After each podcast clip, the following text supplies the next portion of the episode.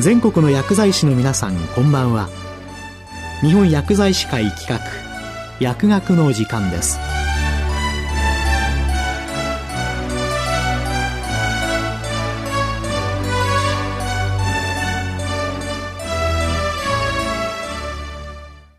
今日は在宅における褥瘡管理についてお送りします。解説は j コー熊本総合病院薬剤部主任薬剤師の大岡健太郎さんです。j コ熊本総合病院薬剤部の大岡と申します。今回は在宅における薬剤師の褥瘡管理についてお話しさせていただきます。昨今、医療や介護分野における地域包括ケアシステムは大きく動き始めており、在宅医療の進展が著しい中で、薬剤師を取り巻く環境は在宅医療の充実を目指した変化を見せています。近年、日本褥瘡学会の2018年における実態調査によると、一般病院などでは、褥瘡の推定発生率の低下とともに、褥瘡を保有する患者の増加が見られており、施設外での褥瘡発生の増加が背景にあることや、病院での褥瘡発生者の半数は治癒しないまま他施設に管理を委ねていることが示唆されており、全国の医療施設や在宅における褥瘡対策が大きな課題となっています。薬剤師の積極的な褥瘡への介入は、褥瘡発生率の低下や治癒期間の短縮など、有用性の報告が増えており、褥瘡対策におけるチーム医療の中でも需要が高まっていますが、在宅における褥瘡ケアの現状は、治療薬や処置内容の相談など、薬剤師の責務ともいえる多くの問題を未だに抱えており、薬剤師のさらなる臨床介入が求められています。今後も増加が懸念される在宅での褥瘡患者に対し、一人でも多くの褥瘡ケアに精通した薬剤師が必要とされている中で、今回は薬剤師が理解しておくべき褥瘡ケアについて、発症の要因から治癒過程、評価方法を踏まえ、治療薬に関するポイントを解説いたします。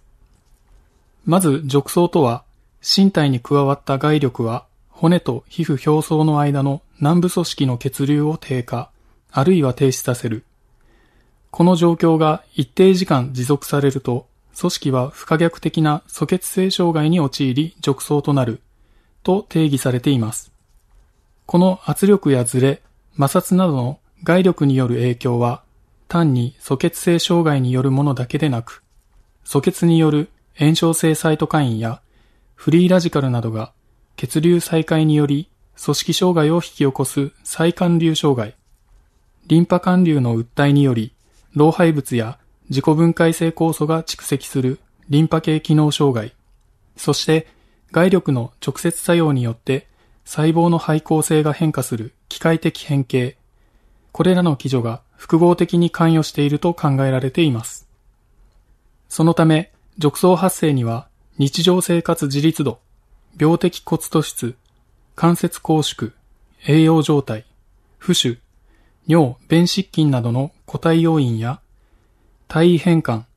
体圧分散寝具、スキンケア、リハビリテーション、介護力などの環境ケア要因、手術期、終末期、脊椎損傷、車椅子などの病態といった様々な要因が関与しており、現在、治療や予防に関する多くの対策として、様々な療養場所で、ブレーデンスケールや OH スケール、在宅版形式スケールなど、褥瘡発生予測のためのリスク評価スケールが用いられています。また最近では、ギプスや男性ストッキング、NPPV マスクなど、医療関連機器が関与した医療関連機器圧迫損傷も問題となっており、厳密には従来の褥瘡である自重が関連した褥瘡とは異なりますが、共に圧迫損傷であり、広い意味では褥瘡の範疇に属するとされています。次に、褥瘡の発症部位は、仙骨部、尾骨部、小部といった場所に多い傾向となっています。類層などによって皮下組織が減少し、骨突出が顕著となる病的骨突出部位を含め、画生児や在時の姿勢、関節拘縮や円廃による可動域の制限など、個々に応じた圧迫箇所を日常的に観察することで、褥瘡の早期発見につながります。このような発症部位への対策として、外力の大きさの減少や持続時間を短縮する目的で、体位変換やポジショニングの実施、クッションやマットレスの使用などが推奨されていますが、療養場所の環境において状況は異なるため、患者の組織耐久性や活動性、全身状態、介護者の負担など、様々な要因を検討しながら、可能な限り統一した体圧分散ケアを行う必要があります。褥瘡の治癒過程は、発症後約1から3週間の局所病態が不安定な急性期と、それ以降の慢性期に分類されます。主に急性期では、全身状態の悪化をはじめとした患者自身の要因に加え、患者を取り巻く環境的な要因なども複雑に関与することで、装部の状態が多様に変化していきます。さらに装部の様々な状態、発石や後半、市販、プシュ、水泡、微乱、炎症兆候、疼痛などが短期間に出現する時期でもあり、どの深さまで不可逆的な素血性障害が起きているかといった判断も困難となります。そのため、急性期の日々変化する装部状態に対して適切な評価や治療方針を決定することは難しく、装部状態が安定する慢性期までは、主に適度な湿潤環境と層面保護を図りながら、褥瘡発生要因の追求と除去を優先的に行います。慢性期に入ると、急性期のような多岐にわたる装部の状態変化は比較的安定し、深さも明確となります。この時期では、感染や炎症の兆候、壊死組織や肉毛組織の状態、心室液の量、ポケットの有無など、随時評価を行いながら、装部の状態に適した治療薬を選択していきます。日本褥瘡学会が公表しているデザイン R は、褥瘡状態評価スケールとして、国内では多くの施設で活用されており、深さ、心室液、大きさ、炎症感染、肉毛組織、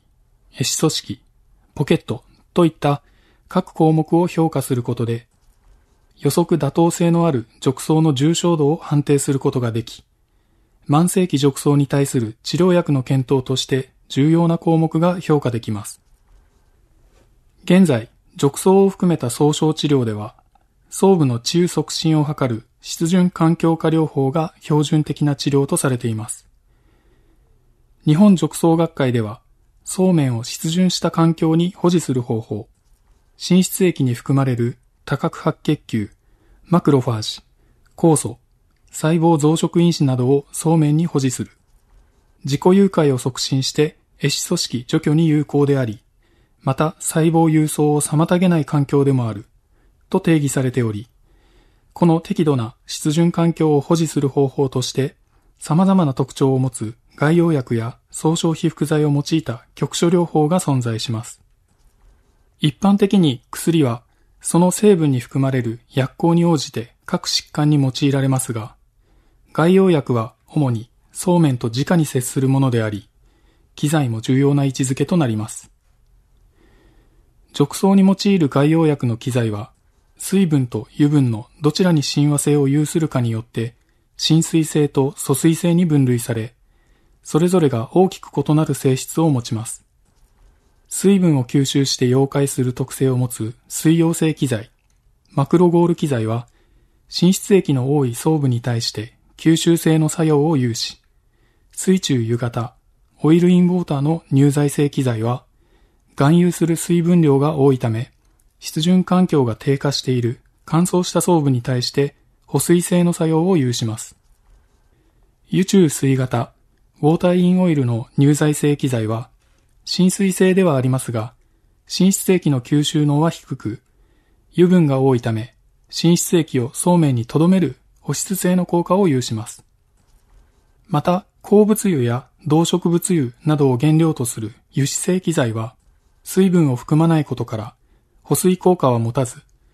水もほとんど吸収しませんが、他の機材と比べて添加物が少ないことから皮膚への刺激は弱く、かつ高い保湿性を有します。例えば、白桃ポピドン用土配合軟膏とスルファジアジン銀クリームは、共に抗菌作用を持つ外用薬であり、特に感染リスクが高い時期によく用いられますが、浸出液が多い場合には前者の水溶性機材、少ない場合は後者の乳剤性機材を選択します。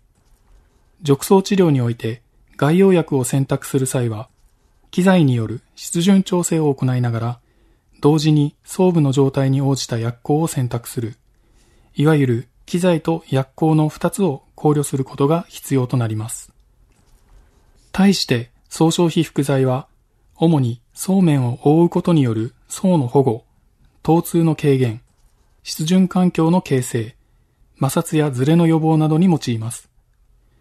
近年、銀を含有した抗菌作用を有するものや、皮膚裂傷などの二次損傷予防として、低剥離刺激性の粘着剤を用いたものなど、数多くの製品が開発されています。材質や含有成分によって吸収力や粘着性、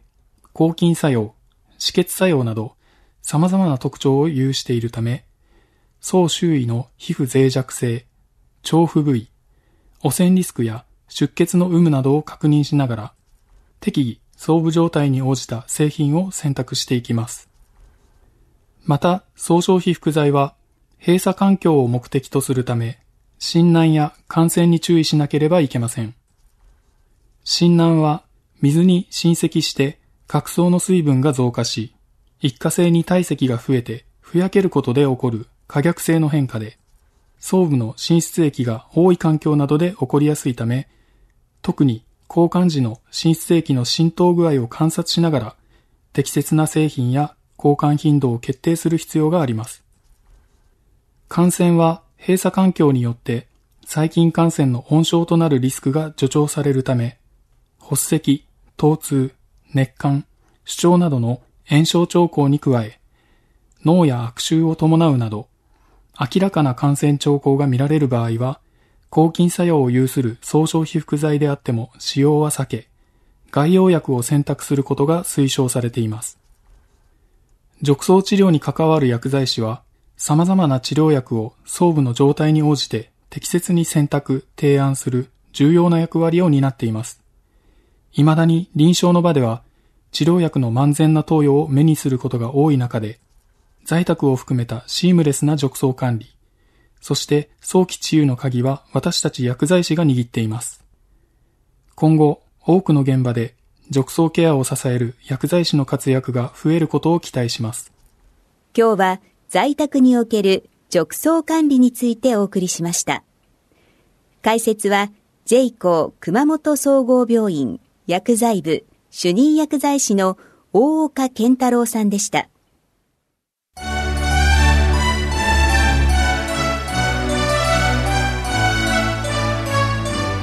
本薬剤師会企画